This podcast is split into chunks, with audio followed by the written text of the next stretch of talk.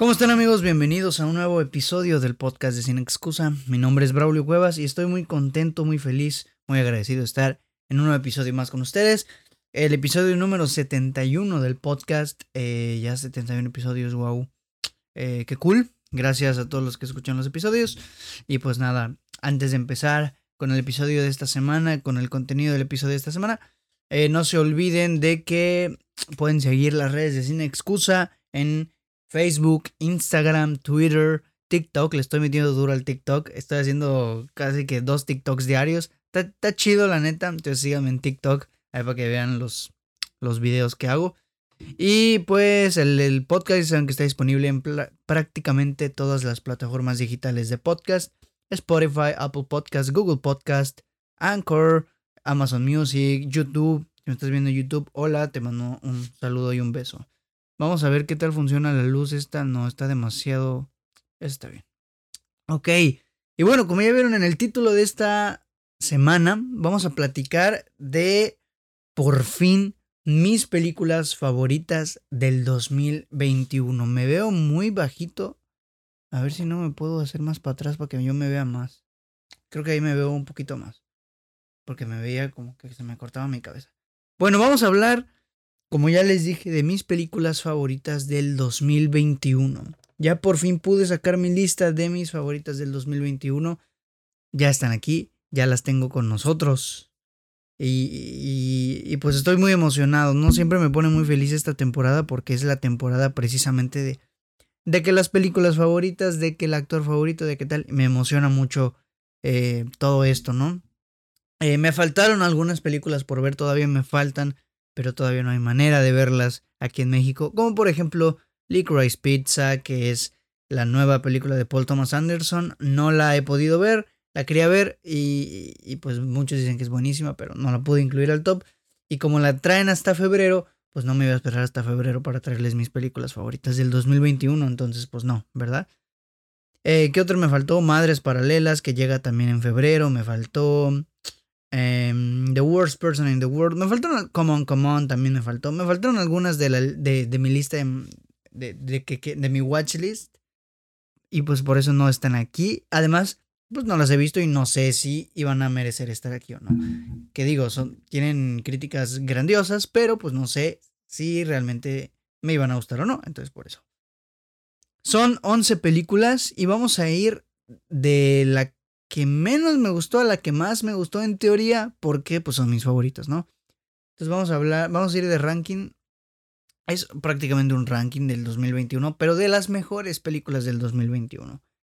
Así que pues bueno, vamos a empezar con la primera, que en realidad es la última de la lista, es la número 11, que es The Power of the Dog, dirigida por Jane Campion, protagonizada por Jesse Plemons, Kirsten Dunst eh, y Benedict Cumberbatch, claro que sí.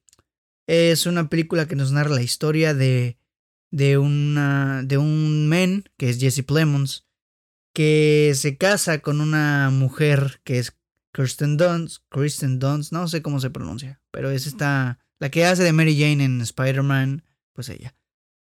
Eh, se casa y ella pues tiene un, un hijo, ¿no? Pero el güey Jesse Plemons tiene un hermano, que es un maldito y les hace la vida imposible a su esposa, a su nueva esposa y al hijo de su esposa. Es decir, a su sobrino, por decirlo así, y a su, pues, cuñada, creo que sí. Les hace la vida imposible, pero a lo largo de la película van sucediendo unas cosas bien interesantes que van a destapar muchos secretos de nuestros personajes. De todos nuestros personajes. ¿Y por qué me encantó tanto esta película? Dirigida por Jane Campion porque me parece una masterclass, yo lo dije en su momento, me parece que es una masterclass de cómo escribir personajes. El guion en cuestión de personajes es algo maravilloso, está completísimo. Es una película que juega mucho con el detalle y explora mucho sus personajes a raíz de la, o más bien con base en la narrativa visual. Se apoya mucho de, de prácticamente todos los recursos, la banda sonora que es buenísima, la narrativa visual, eh, la sutileza en el plano, en los guiones, en el diálogo, por ejemplo, e, e, es muy sutil, pero es muy propositiva visualmente. Entonces eso hace que nutra a los personajes, hay detallitos escondidos por ahí en el plano que te ayudan demasiado a, a, ir poco a poco como que encontrando y descifrando lo que hay detrás de ciertos personajes. Me pareció una genialidad, es maravilloso a mi parecer, va de menos a más todo el rato. Al principio sí te cuesta trabajo agarrarle ritmo, ¿no? Pero ya después que estás dentro de la historia es como que un subir, subir, subir y no bajas hasta el final de la película, que el final me parece una cosa absolutamente genial. Me encantó esta película y por eso está en el número 11 de mis mejores, de mis películas favoritas del 2021. En el número 10 tenemos una película mexicana y estoy muy contento de que una película mexicana esté en el, el top. Un poco triste porque es la única que, si no me recuerdo, pero pues México está aquí. Y estoy hablando de una película de policías, una película dirigida por Alonso Ruiz Palacios, director de Güeros. Güeros es mi segunda película favorita mexicana y este güey es el director de esa película. Y ahora dirige una película de policías, un documental que es como un híbrido entre documental y ficción, ¿no? O más bien es un documental que está construido de una manera bien interesante porque hacen un montaje de ficción, pero basado en los hechos reales y la edición eh, hace que mientras estás viendo el acontecimiento está el personaje narrando. Una cosa bien extraña, un experimento narrativo bien interesante y, muy bien logrado a mi parecer. Me encantó la película. Creo que que, es muy inteligente Alonso Ruiz Palacios al, explorar de la manera en que hizo eh, este documental, porque se sale de lo que nosotros normalmente pues tenemos en mente como un documental, ¿no? Común y corriente. Este no es un documental común y corriente, este es un documental bien propositivo y súper, súper bien estructurado a mi parecer. Me parece que está muy bien hecho eh, me parece que aborda no tan bien el organismo de los policías, pero en su lugar se centra en la figura del policía y eso me parece también muy rescatable y pues por eso me gustó bastante una película de policías de Alonso Ruiz Palacios. Así que sí, está en la lista en el número 10. Tenemos después en el número 8 Val. No, perdón, en el número, ya spoilé el número 8. En el número 9, perdón, una película de el director llamado Sean Baker llamada Red Rocket. Red Rocket me pareció una genialidad de película. Es una comedia, no diré sátira, es más bien una comedia. Em, protagonizada por Simon Rex, que además es de los mejores actores del año. perfectamente puede competir al, a la mejor actuación del año. Red Rocket nos va a hablar de una situación, o más bien de un tipo, que es Simon Rex, que vivía una vida de prácticamente estrella porque se dedicaba a la industria del porno. Él era actor porno. Y entonces regresa a su ciudad natal, o bueno, a la ciudad en donde, creo que sí es su ciudad natal. Regresa a Texas. Y en Texas pues intenta recuperar su estilo de vida antes del, del porno, ¿no? Pero le cuesta trabajo porque ya no está adaptado a la sociedad de ahora de su entorno. Ya el, las personas con las que antes pues eh, se llevaba ya no son tan cercanas a él, ya no lo quieren tanto, digámoslo así. Entonces él va a intentar reintegrarse a la sociedad de una manera bien chistosa, porque él piensa que es la mega estrella y que todo el mundo sabe quién es y que la fregada. Pero pues se va dando cuenta en un golpe de realidad que no todo tiene por qué ser así. Como él era una estrella porno, se sentía súper querido, pero en realidad no lo es. Entonces al, conoce a una muchacha, este, digo muchacha porque es una muchacha en la película, que le dicen, ¿cómo le decían? Le dicen Strawberry, así le decían. Y pues como que comienza a tener un romance con ella y ahí es donde empieza a desarrollarse un poquito más la historia y, y él empieza a escapar de su realidad por medio de la relación que tiene con esta chica, que es interpretada además por Susana Son, Susana Son, que yo no la, yo no la conocía y me enamoré completamente de, eh, de ella en esta película. Me parece fantástica su actuación, ella es súper bonita, está preciosa y, pues es un gran trabajo. Me gustó mucho la película, me, me parece que es bien cínica, bien irreverente, bien, bien cagada, está bien cagada la película y me, me gustó, me gustó mucho, me hizo reír bastante y pues está, está muy padre la película y por eso está en el número 9. En el número 8 tenemos Ball, el documental, ahora sí, de Ting Po y de Leo Scott. Este documental es de Prime Video y nos va a narrar la historia, o más bien nos va a contar, eh, o nos va a dar un acercamiento de la figura del actor Val Kilmer. Para los que no saben quién es Val Kilmer, fue Batman en Batman y Robin, si no me equivoco. Creo que ahí fue Batman. y fue el antagonista de la eh, saga tan popular de Tom Cruise que es Top Gun. Él fue el antagonista, pero también era una de las figuras principales del reparto de Top Gun. Era una estrella del cine ochentero. Entonces, Ball, a lo largo de, toda su carrera, hizo un footage, hizo un... filmaba partes de su vida, eh, tenía ahí metrajes guardados de toda su vida. Y este documental lo que hace es recopilar todos esos, eh, todo ese footage, todo ese metraje, para narrarnos o acercarnos a una versión más humana de Val Kilmer. ¿Ok? Y es un documental muy emotivo, muy sentimental. Yo lloré con esta película, debo admitir, que no tiene nada de malo, pero lloré.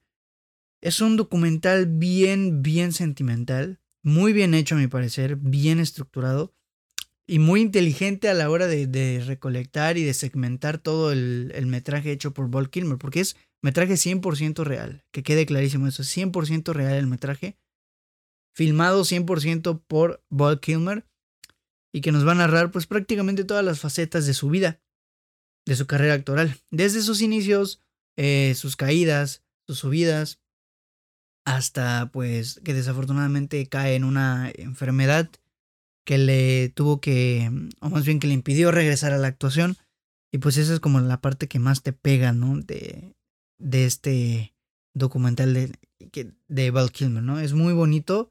Está en Prime Video, si lo quieren ver, ahí está, está precioso me hizo llorar y a lo mejor ustedes también. Entonces, pues aquí está en el puesto número 8 de mi lista de lo mejor del 2021. En el número 7, aquí empiezan las fuertes. Número 7, digo, todas son fuertes, pero aquí empiezan las así las que sí me quedé decir, wow. Número 7, Spencer, de Pablo Larraín. Spencer, que está en cartelera ahora mismo. Digo, si lo está escuchando mucho tiempo después de que estrené este episodio, pues ya no. Pero en este momento que estamos a 24 de enero, está en cartelera.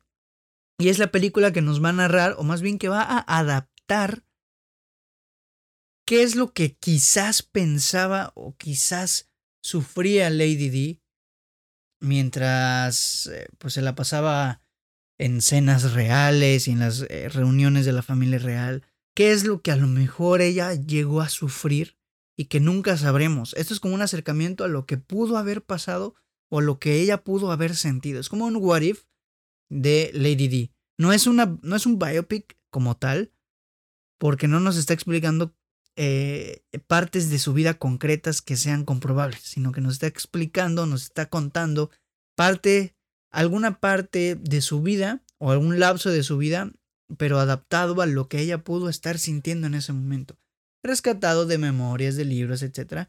Pero es una adaptación, no es un biopic como tal. Y esta película me encantó. En primer lugar, la banda sonora, que me parece buenísima. Pero lo que más rescato es que lo leí con un, eh, un creador de contenido, un, un, güey que se llama Peli de la Semana en Instagram, está muy bueno su contenido, chéquenselo. Él la describe como la película de terror más elegante del año y yo también, yo, yo lo secundo, porque sí parece una película de terror. Todos los elementos forman una atmósfera que sí te da miedo, ¿sabes? Que sí es como de suspenso, de, de algo le va a pasar, eh, la están... Eh, entiendes el sufrimiento de Lady D, apoyado de una actuación espectacular de Kristen Stewart, que para mí es la mejor actriz del año, para mí. Eso todavía sin ver Madres Paralelas, que también se habla mucho de, de esta chica eh, Penélope Cruz. Pero aquí Kristen Stewart está que se saca la casa por la ventana, fantástica. Y ella es un soporte vital para la película porque todo gira en torno a ella y todo lo que acontece en torno a ella pues construye esta atmósfera de terror, de suspenso, de, de que ella está encerrada, de que está agobiada. Me parece que está muy bien hecha, es muy... Tiene muchos simbolismos que si agarras la onda pues puede que, que les entres chido a los simbolismos y que los entiendas y que los agarres. Pero si no, tampoco es como que te vaya a arruinar la película, ¿sabes? La puedes seguir perfectamente. Y me encantó, me gustó muchísimo la verdad Spencer, de Pablo Larraín. La foto es preciosa, la música es hermosa, Kristen Stewart está espectacular. No, me, me gustó bastante, se la recomiendo mucho.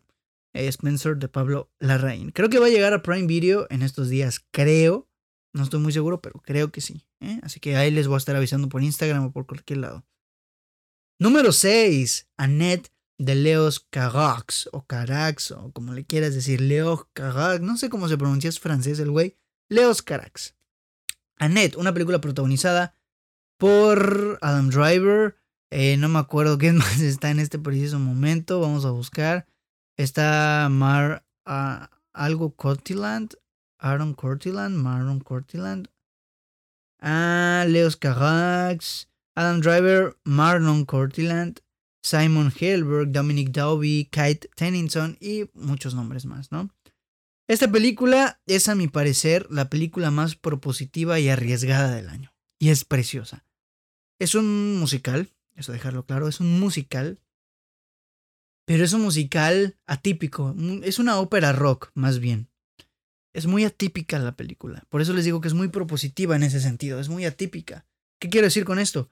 Que no es un musical como tal. Nosotros por lo general un musical lo concebimos como, sí, una película que tiene su historia, que va intercalando entre canciones y diálogos y todo, ¿no? Pues aquí es extrañísimo porque si bien sí sigue una historia, es un musical entero. ¿A qué me refiero con entero? Está toda la película cantada. Y no me refiero a que toda la película sea una canción de dos horas, no, sino que eh, cada parte de la película literalmente es una canción. De repente están hablando, cualquier tipo de interacción entre personaje y personaje es una canción. Del estilo que sea, de, de una balada, una cosa rock, un pop, lo que quieras, pero es una canción. Y eso me parece muy propositivo, muy arriesgado y a mi parecer muy bien logrado. Visualmente es una locura. Visualmente esa película le permite a Leos Carax jugar mucho con el, aspecto visual, el poderío visual y, fantástico, hasta incluso eh, surrealista, por decirlo de alguna manera, con el que desarrollan todas las canciones, todas las partes musicales que les digo, es prácticamente toda la película, pero es muy bonita, a mi parecer. Nos narra la historia de un comediante que es esposo de una, de una cantante de ópera, que son como la pareja del momento, la pareja de Hollywood. Hollywood los ama, ¿no? Y pues ellos tienen una hija. Pero en un momento de la historia, esto no es spoiler, lo dice la sinopsis, fallece la, la esposa, ¿no? Del que es Adam Driver. Y entonces él tiene que cuidar a su hija, pero se da cuenta de que tiene un don muy especial. Y ahí es donde empieza lo chido de la historia, ¿no? Está muy buena, me encantó. Adam Driver es fantástico. Prácticamente todas las actuaciones aquí son geniales. Pero Adam Driver es una locura completa. Me encantó. Me gustó muchísimo. Y pues eh, está en una, plataforma llamada Movie. Ahí está. Así que la pueden watchar por ahí. La siguiente película, número 5. Ya vamos en el 5. Qué rápido. ¿Cuánto llevo? 20 ah, minutos. Ok. Número 5, No Time to Die. La última entrega de Daniel Craig como eh, nuestro agente querido James Bond 007, No Time to Die, me parece una película fantástica y por eso está en el quinto lugar. Me parece un gran, un gran blockbuster. Comenzando con, con mi hype con esta película, que a mí me encantan las de 007, pero mi, mi hype con esta película empieza con la canción No Time to Die, interpretada por Billie Eilish, que compite, o más bien que estoy seguro que va a competir por mejor canción original en los Oscars. Comencé mi hype con esta película por medio de esa canción. Y luego empezaron a sacar cosas que me iban llamando todavía más la atención. y ya que la vi, puedo decir que es espectacular. Es un gran blockbuster. Genuinamente. Buena historia, buen apartado técnico, buenas actuaciones. Me parece que está muy bien, ¿sabes? El villano no tan bien, pero la historia creo que sí compensa un poco este desbalance que hay entre el villano y los otros personajes. Me parece un gran cierre para la saga de James Bond. Un gran cierre, lo digo en serio, un gran, gran cierre. Porque algo que hicieron bien estas, eh, esta, estas películas de 007 interpretadas por Daniel Craig es explorar un poco más el lado humano de un James Bond que antes no se había explorado en otras versiones del personaje, ¿no? Aquí deciden jugar con el lado humano más vulnerable, ¿no? es, es un humano, es una persona con debilidades, con un pasado, con una historia, con un trasfondo, con vida personal propia, con problemas de gente normal. Y lo exploramos de manera bastante interesante. Y aquí cerramos la conclusión de manera todavía más interesante. Em, me parece que está perfecta la. Bueno, no perfecta, pero me parece que está muy bien la película. Y como final, ahí sí me parece un final perfecto. Eh, las escenas de acción están geniales, los efectos especiales están brutales también, la música. Daniel Craig, pues está excelente. Me gusta, me gustó mucho la película. Ana de Armas. Estoy enamorado de Ana de Armas. Me encantó esta película, me gustó muchísimo. Si no la vieron, denle una checada, está muy buena. Y si son fans de 007, yo espero que les haya gustado mucho porque a mí me encantó mucho. Así que, pues ya saben, amigos, No Time to Die number 5 on my 2021 list. Porque aquí somos bilingües, ¿ok? Vámonos a la siguiente, número 4. Yeah, a punto de entrar al top 3. Y llevamos nada más y nada menos que... Uy, 23 minutos. Está bien, perfectísimo. The Last Duel, número 4. El último duelo. La segunda, más, de hecho la primera película de Ridley Scott estrenada este año y desafortunadamente la menos, eh, ¿cómo decirlo? La menos llamativa, la que más desapercibida pasó. The Last Duel, el último duelo interpretada por Adam Driver, Matt Damon y Ben Affleck. Me parece una película grandiosa. Me encantó. Yo al principio del año no tenía la menor idea de que esta película iba a existir. Pero la menor idea. Y cuando vi un tráiler en el cine, me llamó ligeramente la atención. Luego empecé a leer que era una maravilla absoluta. Y pues no me iba a quedar con la duda. Fui a verla. O más bien la vi eh, en, casa. Y me pareció una cosa espectacular. Espectacular. Es, es una película del medioevo. Creo que es del medioevo, sí. Eh, que nos narra la historia de un muchacho este, o bueno, no muchacho, ¿qué estoy diciendo? De un caballero cuya esposa es eh, violada. Entonces su esposa, ya sabemos que en el medioevo tú le decías a tu esposo, no, pues me violaron. Y nadie te creía, todos te empezaban a tachar de, de, de, de loquito, ¿no? Entonces, la historia lo que hace es que esta mujer le cuenta a su esposo y empieza a desarrollar la historia a partir del, de la visión de cada uno de los personajes a partir del esposo, a partir de el supuesto violador y a partir de la eh, esposa, ¿no? De la chica. Y es bien interesante ver este juego de narrativas porque es la misma historia contada desde diferentes puntos de vista y consecuentemente utilizando diferentes maneras para llegar al punto clímax. ¿No? O sea, para Matt Damon se usa eh, una diferente edición. Para Adam Driver se usa una diferente edición, un diferente montaje y un diferente rumbo, ¿no? Y para el último, el que es el de la, la esposa, se usa otro tipo de narrativa diferente, pero que sigue la misma historia. Es como la misma versión de la historia, pero con diferentes finales alternativos, por decirlo así, con situaciones alternas, ¿no? Me pareció muy inteligente, muy interesante y muy épica la película. El duelo final, como se llama la película, el último duelo, me parece una cosa bárbara, espectacular. Me encantó la película, apenas la terminé de ver, me quedé así wow, este duelo final está grandioso. El final me parece brutal. y los trasfondos sociopolíticos que toca con respecto a la época del medioevo es, son, son, son bien interesantes y bien fuertes. Y sobre todo yo creo que, bueno, digo, yo estudio eh, historia y en historia hemos visto algo del medioevo y nos damos y me di cuenta de que efectivamente es bastante fiel a lo que se creía en este tiempo, ¿no? Y o más bien al, al entorno social. Digo, yo no vivía en el medioevo, pero pues he leído sobre el medioevo y pues es muy apegado a lo que se dice en las lecturas que nos ponían en la escuela, ¿no? Y por eso es que me encantó la película. Vámonos con el número 3. Ya estamos en el top 3 de lo mejor del 2021. Número 3. Es otro documental. Tenemos tres documentales este año. es otro documental, pero este particularmente es un documental animado y además es mi película animada favorita del año.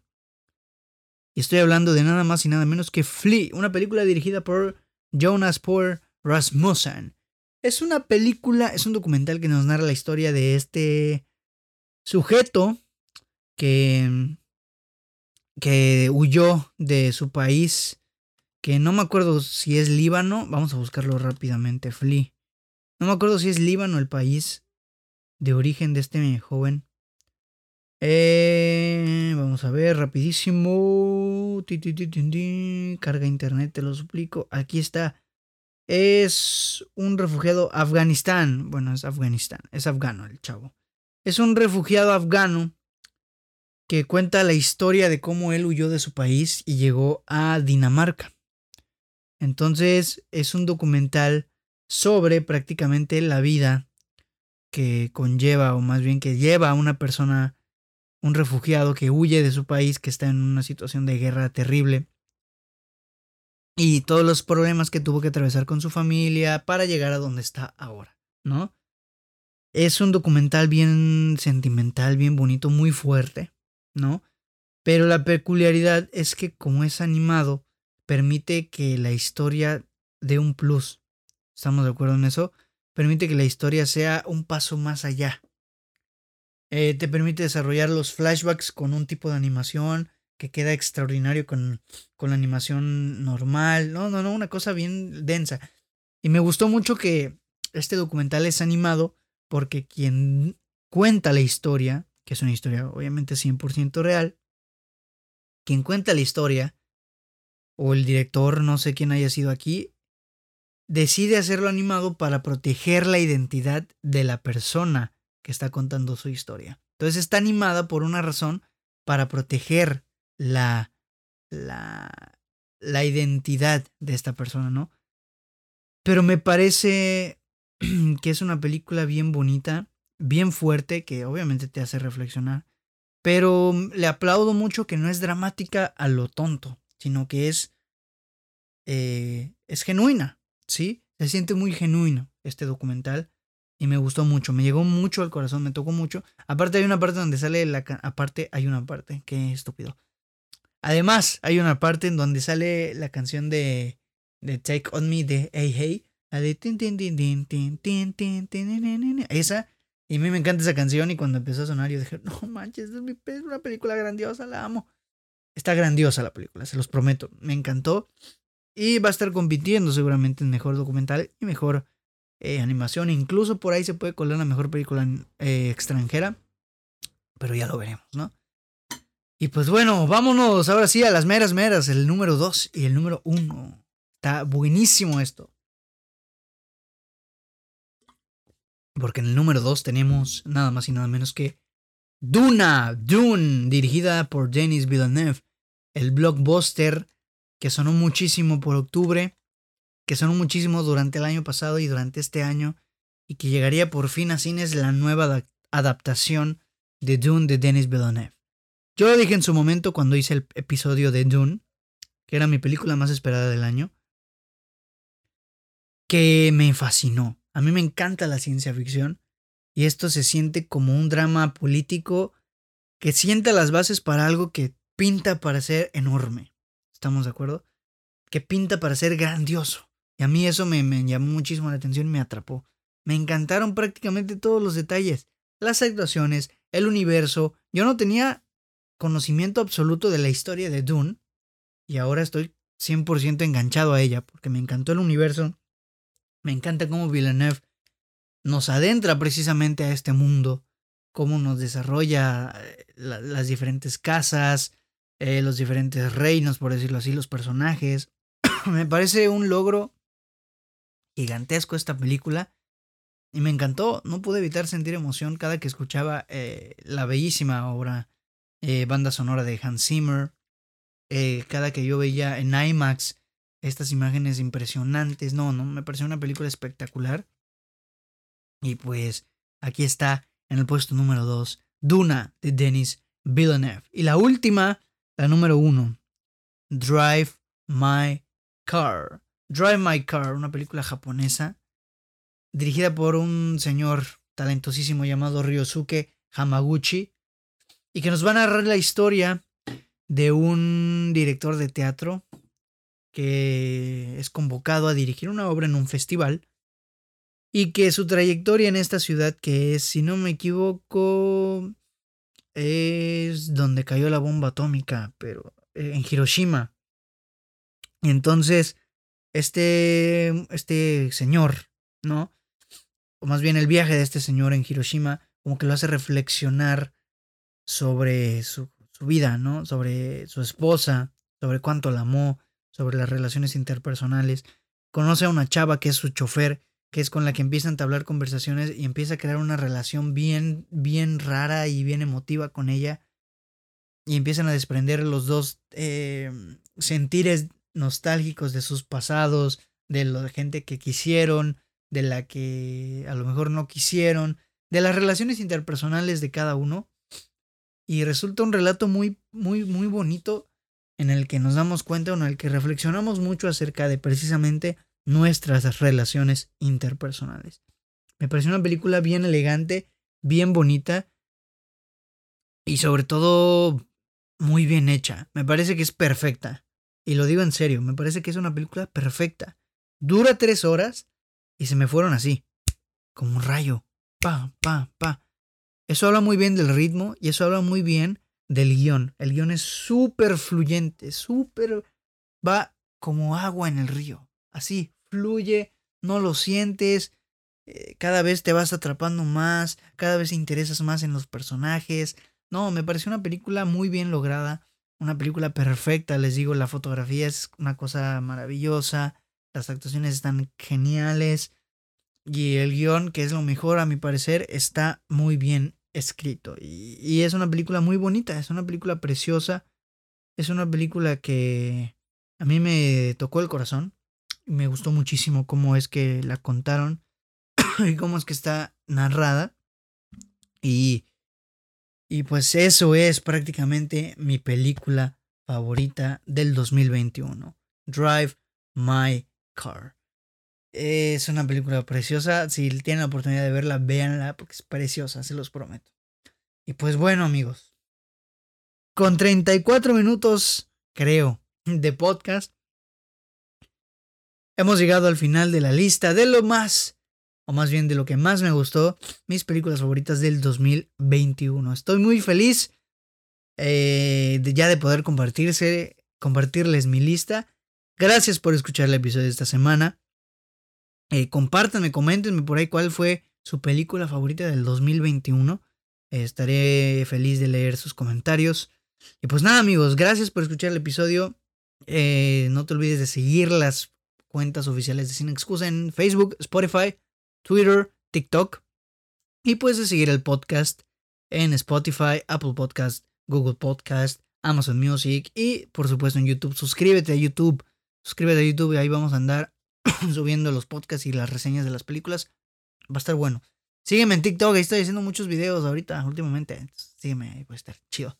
Y pues nada, amigos. Con esto me despido. Mi nombre es Braulio Cuevas y nuevamente te agradezco mucho por estar al tanto de Sin Excusa y por escuchar este episodio. Nos vemos, nos escuchamos la siguiente semana en un nuevo episodio del podcast de Sin Excusa. Bye.